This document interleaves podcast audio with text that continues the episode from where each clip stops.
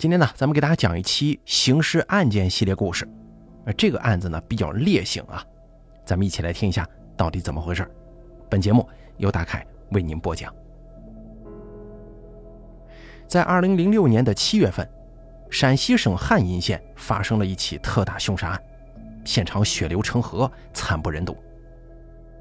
七月十五日深夜，凤凰山下有村民看见山顶发生了大火。十六号上午，几名护林员上山扑火，循着烟雾来到山上的铁瓦店道观，发现烟雾是从店里冒出来的。救火人员推门进入，赫然见到店内的两间房被烧塌了，有数人死亡。这所铁瓦店是明朝时期建的一所道观，因为主殿上的屋瓦为生铁所铸，因此而得名。从外面来看，这里更像是一个由巨石围成的古城堡。派出所民警赶到现场勘查确认，共有十人分别死在了三个房间里，其中六人是道观人员，四人是香客，九男一女，其中年龄最大的六十三岁，最小的十二岁。更令人胆寒的是，道观主持熊万成的心脏被抛了出来，切成丝下锅炒熟，放在了一个盘子里。并且里面还有他的一个眼珠呢。他的脸被砍了五六刀，胸脯跟脚上亦分别被挖掉三块肉，扔在两个房间里。其余九人则尸身完整，系被锐器所砍，几乎是一刀致命。附近村民帮忙抬运尸体的时候，发现其中七人都是裸体，包括六十多岁的道观女厨师。经调查，死者身上的财物以及功德箱里的钱都没有被拿走，证明这并非是侵财案。墙上还有用血写就的“该杀”两个字，这是极度仇恨的字眼呢。而供桌旁有一只死鸡，好像是被凶手用于祭祀了。法医推断，案发于七月十四号夜晚。警方走访了解到，七月十四号下午六点钟，担任铁瓦店民主管理委员会出纳。和治安员的廖德生离开铁瓦店下山，途中在狭窄的山路上与香客邱兴华相遇。那个时候，邱兴华背了个黑包，手牵一只花皮小狗。廖德生跟他打招呼，邱兴华含糊应答，只是自顾自地闷头往上走。邱兴华时年四十七岁，系陕西安康市石泉村一新村村民。警方怀疑邱兴华有作案嫌疑。于是呢，就前往他在汉阴的租住地查找，但是没能找到他。侦查员一问，据家人反映，他在一个多小时前急匆匆地出门了。侦查员立即出去寻找，一路打听之下，发现邱兴华逃进了附近的山脉之中。陕西山脉连绵，树木丛生，警方追踪非常困难。直到邱兴华沿着密林顺利逃出了陕西，警方都未能将其捕获。甚至都不知其去向。七月三十号，邱兴华在湖北省随州市武安铁路工地一临时工棚内，持铁铲将工人周建平划伤，抢走其黑色背包。七月三十一号上午，邱兴华又逃窜至当地一个村民家中，用斧头和弯刀将村民一家杀害，抢得现金一千三百零二块。八月二号，邱兴华在老家安康石泉县一处山林中现身，向认识的村民讨要东西吃。村民下山之后立即报警，于是三百多名民警前往搜捕，却再次被其逃脱。当地人告诉警方，邱兴华对机械的东西很感兴趣，懂一些家电修理，但是他这个人呢心术不正，给人家修机器的时候老是玩心眼儿，人为设置一些故障。因此啊，得罪了不少乡邻。后来，邱兴华还因为盗窃被拘留过呢。一九九九年冬天，为了逃避超生处罚，也为了躲避负债，邱兴华跟妻子带着两女一儿搬离了老家，寻找新的生活出路。但是他的父母还留在家里。警方分析，邱兴华这次潜回老家，应该是想见父母一面，于是，在其父母家周边设伏。但怎奈邱兴华一直没有现身。到了八月十九号夜晚，邱兴华又返回汉阴县自己家和家人租住的房子外敲门，被蹲守的四名民警当场制服抓获。在此期间，邱兴华的家人情绪激动，哭着叫着试图阻止对邱兴华的抓捕。邱兴华向家人大吼：“快拿把菜刀！快拿把菜刀给我！”面对这一可怕要求，家人终究还是没敢满足他。随着邱兴华落网，这起惨案的前因后果也被展现出来了。从2006年年初开始，邱兴华家里几乎就没什么收入了，买不起粮，孩子上学的课本费也交不起。邱兴华心里很是烦躁，脾气也变得特别差。2006年5月份，夫妇俩到石泉县城逛街，一个头发跟胡子都花白的老人喊住了邱兴华，指着他说。你这人心事很重啊，我给你算一卦怎么样？邱兴华心想，他能够指点一下自己也好啊，就同意了。老者听闻了他的家庭情况之后，让他到凤凰山上找到两块刻有邱姓祖先的石碑，多烧一些香火就能改运了。邱兴华抱着试一试的心态上山，还真的找到了两块刻有姓邱人名的石碑。石碑放置在山上铁瓦店旁的平坝处。随即呢，邱兴华就突发奇想，把这石碑搬进了铁瓦店，又给他供奉了香火。到了六月份，邱兴华与他的妻子何染凤又到这个铁瓦店道观供奉石碑，并且还小住了几日。而在此期间呢，邱兴华觉得妻子跟这个道观的住持熊满成关系越来越暧昧了，醋意大发之下，跟他妻子吵了好几次。时间来到七月二号。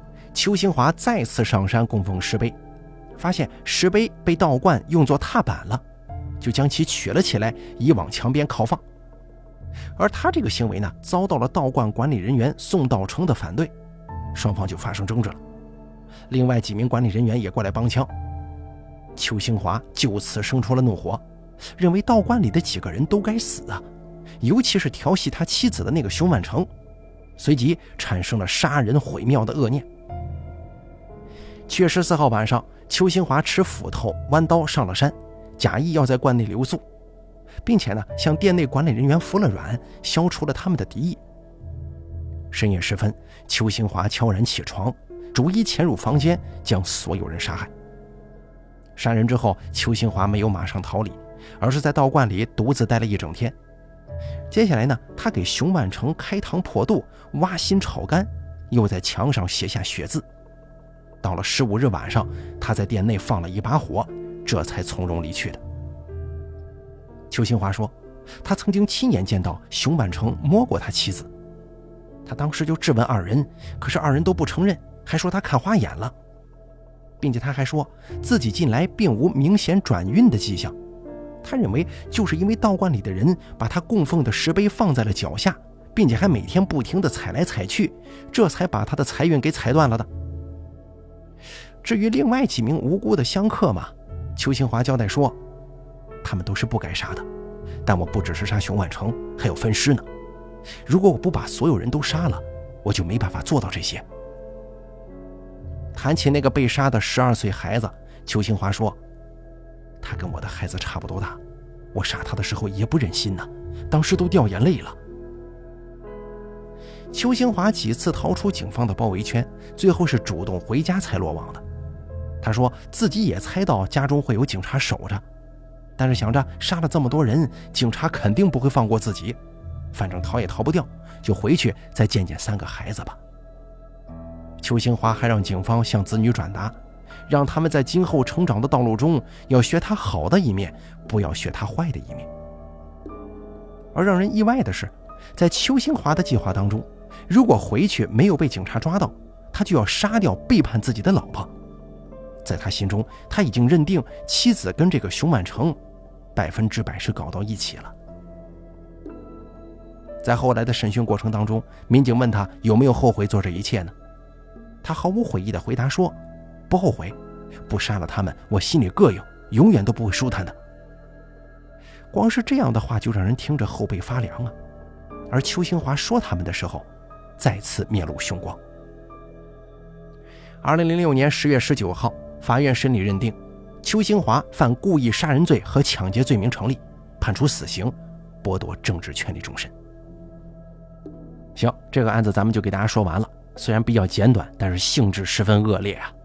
但这个节目呢稍微有一些短，咱们再给大家讲下一个刑事案件，咱们两期合并为一期。二零一七年九月二十三号，青岛交警在执勤的时候拦下了一名骑摩托车的男子，因为当时的路段禁止摩托车驶入，所以交警对这名男子进行了阻拦，并且照例让其出示摩托车驾驶证。原本这只是一个非常普通的检查，但是这名男子却拿不出驾照，甚至连自己的姓名也不肯说。他这个举动啊，就引起了警方的怀疑了。随后，这名男子被带到了派出所。当警方再次询问其姓名的时候，该男子才支支吾吾地说出潘小存这个名字。民警随即对这个名字进行查询，但查询结果却显示这个名字根本就不存在。这个就更令警方觉得眼前这男人肯定有问题，于是加大了审查力度。也许是意识到自己已经逃不掉了，在警方的再三询问之下。该男子才长舒一口气，说出了自己的故事。这名男子名叫于某，已经隐姓埋名在青岛生活十七年了。于某的老家在湖北省咸宁市重阳县的一个小山村里。十七年前，于某还是个老实巴交的农民，虽说家庭贫困，但父母健全，一家人都勤勤恳恳，日子过得还算安稳。原本于某可以就这样老老实实、安安稳稳地度过一生的，但是这个安稳的日子却在十七年前的一个夜晚被彻底打破了。时年二十五岁的于某已经到了谈婚论嫁的年纪，父母见他性格内向，也谈不到个女朋友，于是就托人在周边村镇给他介绍了一个姑娘。这个姑娘叫汪某，长得眉清目秀，于某见的第一眼就喜欢上对方了。而汪某虽然没有明确的表示自己的态度，但也没有拒绝这门亲事。就这样，双方父母呢就把此事给定了下来。于家父母还当场给了见面红包。定了亲之后，这就意味着于某是有女朋友的人了。从那个时候开始，于某就把汪某视作是自家人，反正迟早都要进自己家门呢，对他好那是应该的。从来没有谈过恋爱的于某非常内向。说不来什么甜言蜜语，他对女孩子好的方式就是给她花钱，只要是汪某喜欢的，他都尽可能的去满足对方。而汪某也是来者不拒，于某对他所有的好，他都照收不误。对于两个人来说，这场婚事只不过是迟早的事情而已。两千年年初，过完年之后，两个人就分别去了不同城市打工，啊，两家人也约好了。等两人再挣一年钱，年底回来就办婚礼。在这一年当中，于某没日没夜的打工挣钱，为的就是年底能够拿出像样的彩礼。平常的他从不乱花一分钱，闲暇里一有空就给汪某打电话。而汪某的性格跟于某差不多，不善言谈，也说不出什么甜言蜜语。两个人打电话常常是简单问候两句就匆匆挂断。可即便是这样，于某还是非常憧憬跟汪某组成自己小家庭的那一天。一转眼，一年很快就过去了。于某结算了工钱之后，就马不停蹄地往家赶。回到家的第一件事就是找汪家人商量婚礼的事情。除了必不可少的彩礼之外，于某还给汪某买了许多的衣服和首饰，又给汪家添置了不少家电和新家具。对于这门亲事，于某可以说已经倾尽了自己的所有，做了自己能做的一切了。原本于某以为等待自己的即将是一个幸福的新生活，但在婚礼前夕，一场突如其来的变故却让整个事情变得无法收拾，也改变了于某的一生。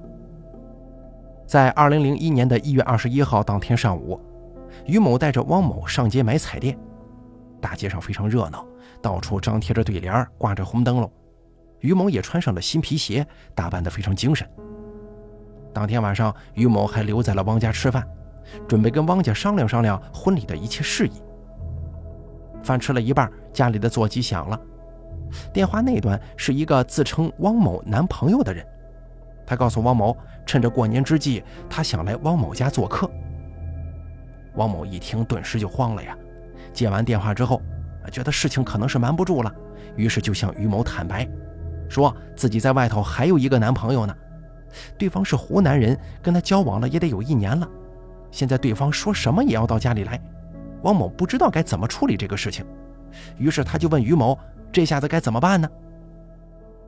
于某一听这个，脸涨得通红，自己不是他的正牌未婚夫吗？什么时候又冒出一个男朋友来呀？自己的女朋友在外头交了别的男朋友，还要自己来善后。于某感觉这脸被打得啪啪响。吃了饭之后，两个人决定出门走走，商量一下此事该怎么解决。可是走了一个多小时了，两个人这一路上都没说几句话。于某虽然生气，但眼看着两个人好事将近，多一事不如少一事，他一直在等汪某一个态度。只要他还愿意跟自己过，于某也会不计前嫌。只可惜这一路上汪某都没说几句话，因为他觉得自己处理不了这个事情。夜渐渐深了，冬天的晚上非常寒冷。走了一圈的两个人又回到了汪家，坐在炉子旁边烤火。那个时候，汪家的其他人都已经睡了，只有两个人默默地坐在炉火旁。在此期间，汪某的母亲还出过房门，并叮嘱两个人早点休息。于某坐在那儿一声不吭，只是默默地往炉子里添柴火。你说这种情况怎么可能睡得着觉吗？当时他满脑子都是那个野男人，越想就越生气，越生气气氛就越凝重。王某见于某也拿不出个解决问题的方案，就不想再谈了。他让于某别再往里添柴火了，早点回去休息吧。但于某根本不搭理他。王某一看于某这个态度，很是生气，当即就打掉了他手中的柴火。而接下来矛盾一触即发，两个人发生了争执。汪某甚至还威胁于某要取消婚礼。听了这话之后，于某更加怒火中烧。他为这场婚礼已经花了那么多钱了，汪家也收下了他的彩礼，所有亲朋好友也通知了，现在才说取消，并且还是因为一个野男人，这不摆明了在自己脑袋上拉屎吗？想到这儿，于某就再也无法忍耐了，顺势用自己手中的柴火棍狠狠地砸在了汪某的脑袋上。盛怒当中的他也不清楚自己到底砸了多少下，直到汪某倒在了地上，他才意识到自己做了错事。看着躺在地上的汪某满脸是血，于某吓坏了。经过短暂的心理挣扎之后，他决定立即逃走。离开汪家之后，于某也没回家，他知道故意伤人是犯法的，他不想坐牢，本能使他越逃越远，并且这一逃就是十七年。在于某的内心，他是深爱着汪某的，因为这是他生命当中的第一个女人。他也曾经憧憬过跟她安安稳稳的过一生，可任谁也没想到，事情竟然演变成现在这个样子。逃亡在外的于某心情非常沮丧，他想过要回去自首，但他不知道汪某到底是死是活。如果汪某死了，那他就得赔偿一条命；如果汪某没死，那自己这辈子也不可能再继续跟他走下去了。不管什么样的结果，这都是于某不想要的。本能使他不敢面对这些事情，所以他干脆远走他乡，辗转来到青岛打工。原本这个于某是个木匠，并且他的手艺还非常精湛，靠着这门手艺，他能过得很好。可是为了躲避警察的追捕，于某不得不放弃这项谋生的技能，转而跑到码头上去做搬运工。码头搬运工非常累，赚的钱也少，但好在这里的老板都不需要于某出示身份证件。为了掩人耳目，于某把自己的名字也给改了，在这一做就是十几年。平日里，于某很少跟人打交道，偶尔有些个聊得来的人，也不敢跟人深交，生怕别人知道自己的秘密。在青岛那段时间，也有好事者给他介绍女朋友，但于某想都没想就拒绝了。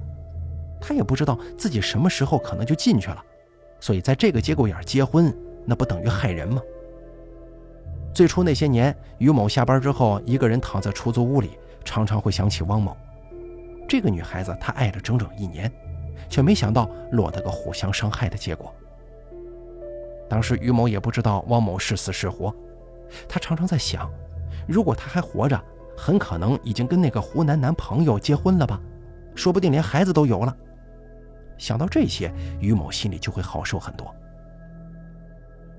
随着时间的推移，于某对汪某的愧疚越来越深，他特别希望再见汪某一次，想跟他道歉、忏悔，获得他的原谅。虽然于某一直没有落实这个想法，但他一直在存钱，想着以后能够用钱去弥补汪某。整整十七年呢，于某都形单影只地生活在他乡。这些年里，他最怕的就是那些大大小小的团圆日子，因为别人家的热闹会格外映衬他的孤独。他想念自己的未婚妻，想念自己的父母。